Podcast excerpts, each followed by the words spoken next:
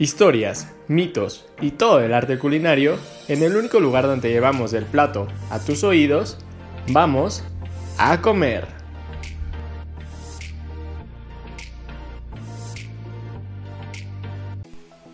Sean bienvenidos a otra emisión de A Comer y pues como siempre decimos, pues qué mejor que comer acompañado a comer solo y como siempre me acompaña, el día de hoy está conmigo Ali Garduño. Cuéntame Ali, ¿cómo te encuentras el día de hoy? Hola Joel, la verdad estoy muy feliz de estar otro martes aquí. Creo que cada episodio me da muchísima hambre, de verdad no lo puedo ocultar y no lo puedo evitar. Porque no sé, es muy difícil hablar de comida y no comértela en ese momento, ¿sabes? Pero creo que es algo que todo el planeta va a disfrutar y más porque si no eres si eres mexicano definitivamente ya comiste esto. Pero cuéntame, ¿de qué vamos a hablar? Pues a ver, justamente como dices, si, si, eres mexicano ya, te, ya tuviste que haber comido alguno de estos platillos alguna vez en tu vida. Y pues eh, con esto nos referimos a los guisados o guisos que son muy eh, famosos y tradicionales en nuestro país, que se hacen en todos los estados.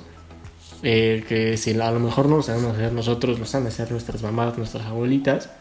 Y, o si no, pues la señora que vende tacos de, guisado o el señor que vende tacos de guisado, que, son, son muy buenos. Pero bueno, hablando en cuestión de, los guisos, pues no sé, como, como muchos de ustedes sabrán, si, si, si ya los probaron, pues son como estos alimentos que se cocen en una salsa eh, y son como rehogados ahí. Y pues no sé, tienen como una elaboración culinaria detrás. Eh, en cuestión de, que se le pone como muchos ingredientes. ¿Tú tienes un poquito de la historia de, este, de esto o quieres que te siga contando más?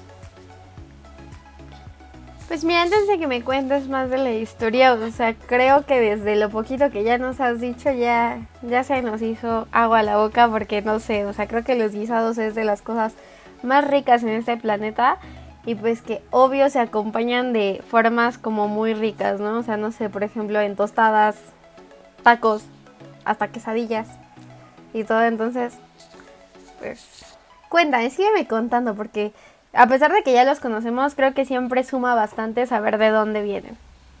Ok, te seguiré contando. Bueno, pues uno de los primeros libros como de la cocina española, eh, pues se titula el libro de los guisados, escrito en 1525, ¿no?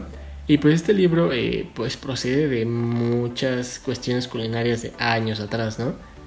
Eh, pero pues no sé, ya hablando en cuestión de las características de un, de un guisado, pues es el nombre genérico eh, que se le da pues a la preparación, como, como dije hace rato, en la parte que se utilizan como salsas, se le mezclan ingredientes y, y pues el término guiso no, no, no no supone ninguna limitación. O sea, y pues no sé, digo, existen guisados tanto desde el osobuco, el puchero, el picadillo, eh, las papas con chorizo, con longaniza, la tinga, eh, cualquier, eh, no sé, ya se, llámese mole, salsa o, o cosas así. A ver, tú cuéntame, ¿cuál de estos guisados es tu favorito? ¿Cuál disfrutas más comer? Pues creo que casi todos me gustan. Solo creo que el único pero que les pongo es depende, depende qué tan picoso lo, lo hagan. Porque, por ejemplo, pues no sé, el picadillo me gusta mucho y ese pues usualmente no le ponen mucho chile. Em, la tinga también me gusta mucho. O sea, me gustan mucho varios, pero depende de qué tan picosos los hagan. O sea, si está súper picoso, yo lloro y no me lo como. Entonces, a menos que me lo coma como con cinco tortillas, porque si no me pica demasiado. Pero cuéntame, ¿tú, a ti cuál te gusta? Mm, pues a mí en lo personal a mí sí me gusta comer más como con un poco de, picante, un poco de chile, no sé, en cuestión de, por ejemplo, lo que sea, no sé, el chicharrón en salsa verde o el bistec en salsa verde o roja, siento que son de, de mis favoritos y que son, son muy buenos. Pero a ver, tú cuéntame, ¿qué, de, la tinga que comentabas ahorita, eh, ¿qué, ¿qué, sabes respecto a esto? Bueno, para quien no sabía, la tinga pues es un plato que un platillo que es pues originalmente aquí en México y se elabora de con carne deshebrada, ya sea de pollo, de res o incluso de cerdo. Y pues la salsa es a base de jitomate, cebolla, ajo y chile chipotle. Hay algunos que no le ponen chile, pues porque les, no les gusta que pique, a pesar de que el chile chipotle cero pica, pero pues está rico, ¿no? y generalmente, pues como les había platicado, se consume pues con tortillas, ya sea pues en forma de taco, de tostada, de quesadilla. Y pues muchas veces lo acompañamos con aguacate, queso fresco, eh, lechuga picada, crema y pues y rábano. Esta última a mí no me gusta, pero creo que está, está muy, muy, muy rico. Es de mis favoritos, la verdad. Pero bueno, con todo esto que, que te comenté, antes de seguirte contando un poco de la historia, ¿a ti no se te antojó? Porque a mí sí. La verdad sí, debo confesarte que sí se me antojaron unas tostadas de tinga, este, con cremita, con chile, a mí sí me gusta ponerle chile, o sea, salsa, y no sé, la verdad sí se me antojó, se me hizo agua la boca, pero no sé, sí, sí tengo antojo de, de unos buenos tacos de guisado, unas tostadas, pero a ver, ¿a ti qué más se te antojó? Dices que se te hizo agua la boca. ¿Qué, qué más se te antojó? Bueno, esto de la tinga, pues este platillo se consume en toda la República técnicamente, pero se le atribuye su origen en Puebla. ¿Esto por qué? Porque la primera vez que se documentó este delicioso platillo fue en el libro de cocina La cocinera poblana en 1881. Y pues en él se describen siete recetas distintas de tinga. ¿Tú crees? O sea, siete. Y bueno, en esa, o sea, hay tanto tinga, una tinga que está rara porque se llama tinga escandalosa, que justo con lo que me decías de que se me antojó, pues ahorita que la leí no sabía que había tantos tipos de tinga, pero se me antojó esta cosa. Pues es, se cuecen con papas y también se fríe la cebolla junto a longaniza, chorizo y y se mezcla con las papas y después se sirve pues como lo conocemos y se acompaña pues con lo que te decía, ¿no? De aguacate y ese tipo de cosas. Y pues el nombre se le atribuye que pues tiene tantos elementos que tal vez puede ser un poco escandalosa. y pues, o sea, hay bastantes, por ejemplo, incluso hay una que se llama tinga fría, que se, en la cual se desvenan y pican los chipotles en vinagre y luego se mezclan con la cebolla, el aceite y aguacate. Y pues hay otra que incluso se que se llama tinga de chile meco, en el cual pues se utiliza chile jalapeño seco.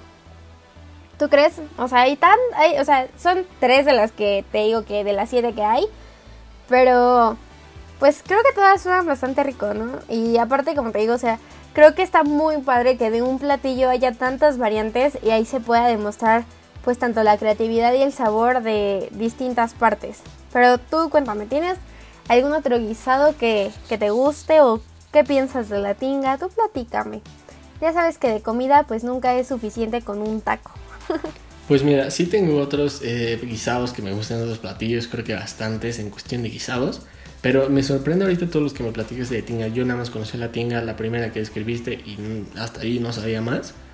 Pero no sé, es algo que, se aprende cada, cada día, ¿no? O sea, siempre se aprenden cosas nuevas cada día. Y pues sí, como dices, un taco nunca es suficiente de alguna de esas cosas.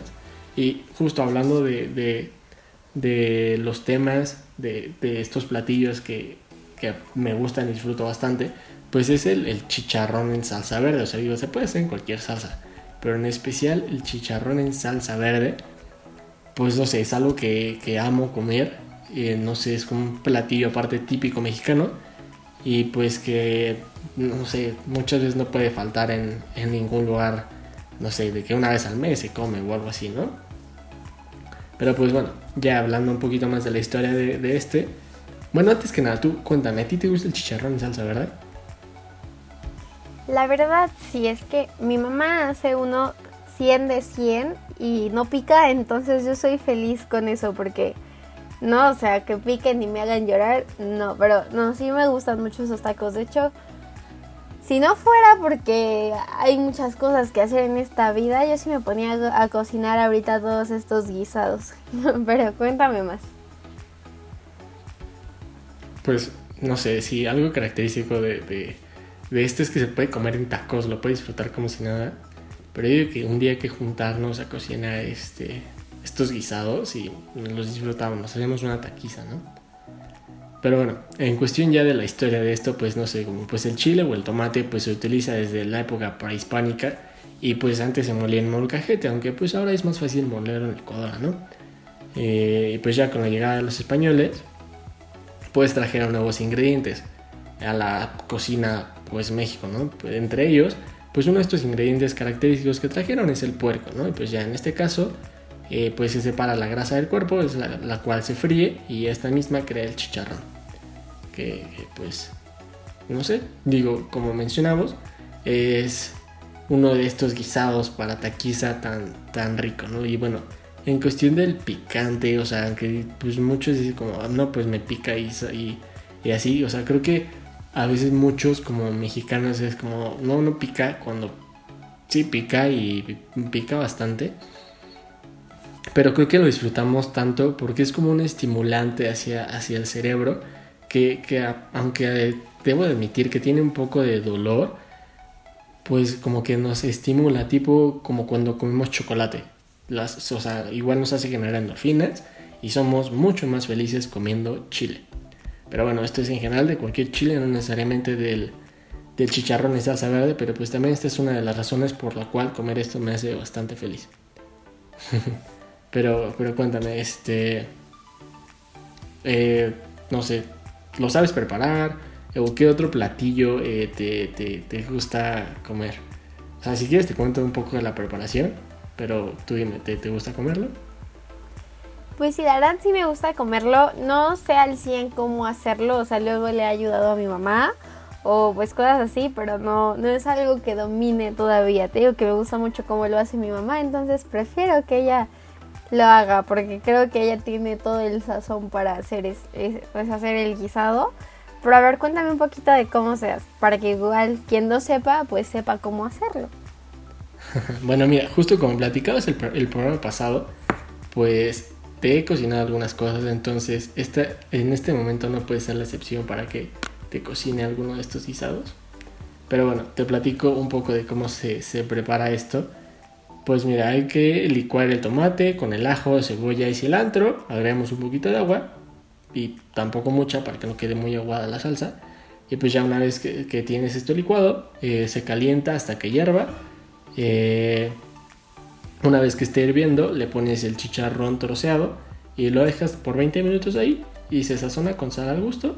Y pues bueno, algo de lo cual les platicaremos eh, posteriormente pues que se puede servir con alguna otra guarnición, las cuales pueden ser frijoles o arroz y, ya pues la decoración es especial de cada persona, ¿no? Pero a ver, tú cuéntame, ¿qué otro guiso o guisado te, gusta o disfrutas comer?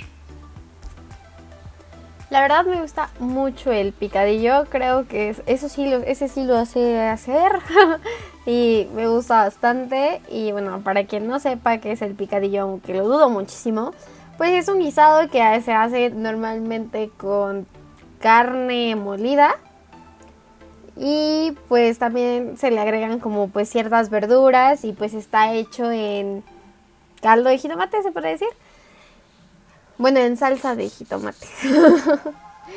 y bueno, igual lo interesante de este platillo es que eh, tiene demasiadas variantes en distintos países. Por ejemplo, hablaremos primero en la de México, pues en la cual se le agregan distintos distintos vegetales como no sé, papas, zanahoria, chícharos y ese tipo de cosas, lo cual pues sabe muy rico. Y y pues ese es el que conocemos todos, ¿no? Pero por ejemplo, hay una versión en Puerto Rico, en la cual, o sea, aquí en México lo ocupamos como un guisado el cual se puede comer incluso sin tortillas, aunque obvio es mejor si te lo comes con tortillas. Pero en Puerto, en Puerto Rico lo ocupan como relleno para empanadas y otras frituras. Y pues la diferencia de esto es que la carne se saltea primero en aceite de oliva Se agregan algunas especias como tomillo, orégano, hoja de laurel y otras cosas. Y pues se le, ocasionalmente a veces le ponen queso.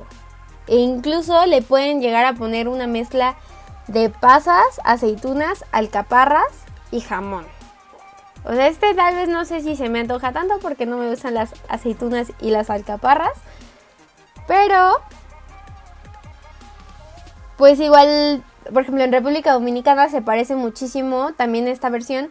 Solo que en la de República Dominicana se le agregan, pues igual pasas, alcaparras, aceitunas y huevo duro. Además se le pone un poco de vinagre de manzana. Y pues igual que en México lo llegan a acompañar con arroz. Pero de estas tres versiones que te platiqué, o cuatro creo que fueron, ¿te gustan? ¿Te llaman la atención probarlas? ¿Te quedas con el de México? ¿O qué? Platícame. Pues mira, la verdad no me llaman tanto la atención. Me quedo más con las cuestiones mexicanas. Si algo a lo que estoy acostumbrado algo que ya he probado, me gusta, me gusta bastante. La verdad, algunas de las cosas que mencionaste que le ponen extra picadillo en esos lugares, no sé cómo se llevaría con, con, lo que lleva el picadillo. Entonces yo me quedo con la versión mexicana. Los buenos tacos mexicanos de picadillo. Siento que son una joya, son muy ricos. Me quedo con estos definitivamente. Y, y sí, o sea, no sé. La verdad siento que la comida mexicana tiene lo suyo. Y, y por, por eso mismo es muy, muy buena. Entonces, pues me quedo completamente con eso. Y tú cuéntame, ¿tú con cuál te quedas? Yo igual me quedo con la mexicana, o sea, no dudo que tal vez sepa bien, pero por ejemplo a mí no me gustan las aceitunas ni las algaparras, entonces pues siento que sería algo que trataría de evitar. Pero creo que ambas son muy buenas y también, o sea, está interesante el hecho de que también se acompañen con lo mismo, ¿no? De que ambas busquen pues algo, eh, algo de harina o de maíz para acompañar e incluso del arroz, ¿no? Creo que es algo que es un sabor y una mezcla que nunca falla, entonces creo que está bastante padre que se aplique en distintos países y no solo en México. Pero cuéntame, ¿qué otro platillo tienes para seguir con esta taquiza de a comer? pues mira, o, sea, otro platillo que es muy famoso en México, se come yo creo que en muchos momentos, son las tradicionales papas con chorizo. O sea que como dices, no puede faltar en ninguna taquiza. Y, no sé, digo, también es algo muy tradicional en las noches mexicanas. Pero ya ahorita te platicaré de eso. ¿A ti te gustan las papas con chorizo o con longaniza? Sí, sabes muy ricas. La verdad te digo que creo que todo lo que viene integrado en una taquiza, todos los guisados que se ocupan en ella, pues son, son muy ricos. Creo que es difícil que en una taquiza cuando tienes todos estos guisados le digas que no a alguno. Y pues la verdad sí me gustan. ¿A ti te gustan? Sí, la verdad, como te digo, los disfruto demasiado. Es algo que me gusta consumir y disfruto en cada taquiza. Cuando los preparan aquí en mi casa también. Pero también, la, o sea, digo, aparte de, de la cuestión que te, que te que decíamos de, de, las taquizas, pues te mencionaba la de las noches mexicanas, ¿no? O sea que, pues digo, creo que mucho, o sea, muchos mexicanos somos eh, amantes de estos suculentos platillos. Y pues que hoy en día existe una infinidad de, establecimientos donde pues podemos como probar cualquier delicia cuando y donde lo deseemos, ¿no? Y bueno, hablando como tal de la noche mexicana, que es el, pues digo así se le llama, pues el 15 de septiembre, ¿no? Pues el día cuando se festeja el día de la independencia y pues es como tradicional aquí que se haga eh, como pues muchos alimentos pues para festejar esto y pues uno de estos es la son las papas con chorizo o con longaniza, pero pues estas no se comen así nada más, ¿no? Sino que se comen en los tradicionales pambazos, que son muy ricos, que también disfruto bastante comer. Y bueno, por si no saben qué son los pambazos, pues los pambazos son estas, pues literal así se llama el pan, el pan se llama pambazo, pero pues es muy similar a una telera, eh, que pues va relleno de papa con chorizo y pues por fuera va con una salsa especial de chile con jitomate. Y bueno, pues ya el por qué se usan tanto las papas en estos alimentos, pues es porque aquí en, América son muy eh, famosas, son muy tradicionales, en especial en Perú y Bolivia. Y pues bueno, una vez ya que, que, llegaron los conquistadores a América, pues este, este alimento se difundió y se expandió mucho eh, en casi todas las regiones del mundo, principalmente en América. Y pues como digo, o sea, en cuestión de México, pues lo comemos a, nuestra forma. ¿Tú, ¿Tú, qué opinas de, de esto? ¿Te, ¿Te, gusta? Sí, digo, o sea, me gusta mucho ese platillo y, y también, por ejemplo, otro de mis platillos favoritos, te lo voy contando de una vez son las rajas con crema. O sea, no sé, a pesar de que les, o las rajas poblanas, que te digo que no me encanta el chile, pues no sé, o sea, este platillo me gusta mucho porque creo que dependiendo de los chiles que te encuentres y si los desvenas bien y todo ese rollo, no tienen por qué picar. Pero bueno, para quien no ubica este, este platillo, pues la clave está en quemar los chiles, o sea, tatemarlos directo en el fuego. De ahí se dejan sudar, de ahí se desvenan, se quita todo y se parte pues en rajas y pues esto se cocina con cebolla, ajo y pues ya las rajas. Y ya después les pones crema y pues los dejas que se cocinen a fuego lento. Hay personas que lo dejan así, otras que le agregan elotes, otras que le incluyen que le agregan quelites e incluso hay unas personas que le meten proteína, es decir, le meten pollo deshebrado así. O sea, esta versión con proteína no me la he comido, pero pues suena rica. Y pues normal, las rajas tienen como dos cosas interesantes, que se puede ocupar tanto como guarnición o acompañamiento de otro guisado o de alguna proteína, o también como un taco de rajas. Entonces, 100 de 100. ¿A te gustan las rajas? Sí, la verdad me, me gustan bastante, las disfruto bastante. O sea, yo las he probado solas. Las que siempre preparan aquí en mi casa, las que estoy acostumbrado a preparar yo, son justo la versión con proteína. En este caso con pollo. Las rajas con pollo son muy buenas. Este, pues, pues no sé, las disfruto bastante. Eh, y es algo que, me gusta mucho comer. Y pues bueno, no sé qué, este, ¿a ti te gusta comerlas? ¿Cómo, cómo las comes tú? Sí, la verdad me gusta mucho comerlas. Suelo comerlas con frijoles y pues digo con alguna otra proteína. Y también pues luego les pongo, o sea, luego también me gusta como comerlas con arroz. Entonces, sí, sí me gusta. muy bien, muy bien. Justo, no sé, las guarniciones en estos temas de los guisados son muy importantes, ¿no? Hablando de, de frijoles y, y de arroz no sé, justo el arroz también combina muy bien con, el bistec, o sea, los guisados de bistec.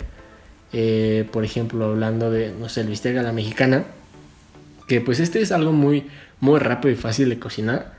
Eh, pues es un plato típico mexicano que pues literal es, eh, se puede preparar con carne de res o de cerdo, dependiendo de cuál sea nuestro favorito. Y pues no sé, digo, se puede preparar creo que literal con cualquier animal. Pero pues no sé, le pones chile, jitomate, cebolla y, y ya. O sea, eso es lo que le da el que sea un, un bistec a la mexicana, ¿no? O sea, bueno, pues ya el método de preparación, pues ya haces los bistecs, eh, haces los demás ingredientes y todo lo juntas y lo guisas junto. ¿A ti te gusta esto de los bistecs a la mexicana? Sí, sí me gustan bastante. O sea, creo que los bistecs a la mexicana pues son cosas muy ricas y que pues todo el planeta pues, los conoce, bueno, todo el planeta por lo menos en México, y pues justo se acompañan súper bien tanto con frijoles como con arroz. Si quieres te platico un, un poquito del arroz. ¿Sabías que el arroz es el segundo cereal más cultivado en todo el mundo? O sea, esta, o sea el arroz se, se prepara tanto en Asia como en América. O sea, en todos lados la gente consume arroz. Y justo, o sea, de la parte de aquí de América, o sea, o creo que aquí en México, o sea, creo que lo puedes preparar con, de muchísimas formas, tanto blanco como en jitomate.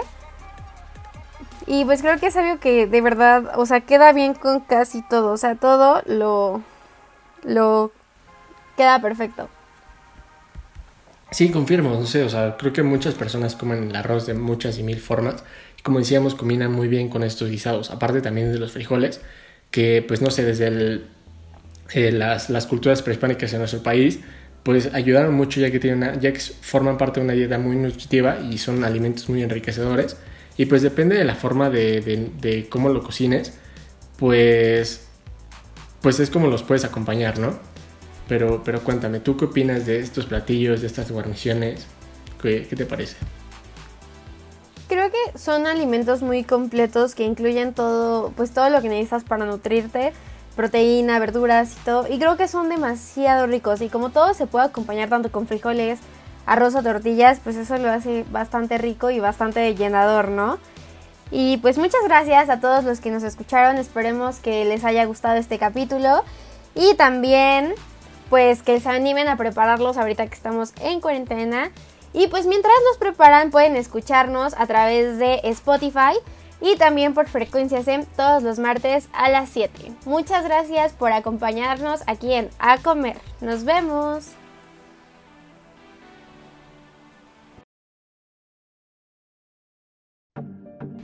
Es hora de levantar la mesa. Si quieres conocer más sobre el origen del sazón y el sabor, no te pierdas el siguiente llamado a comer.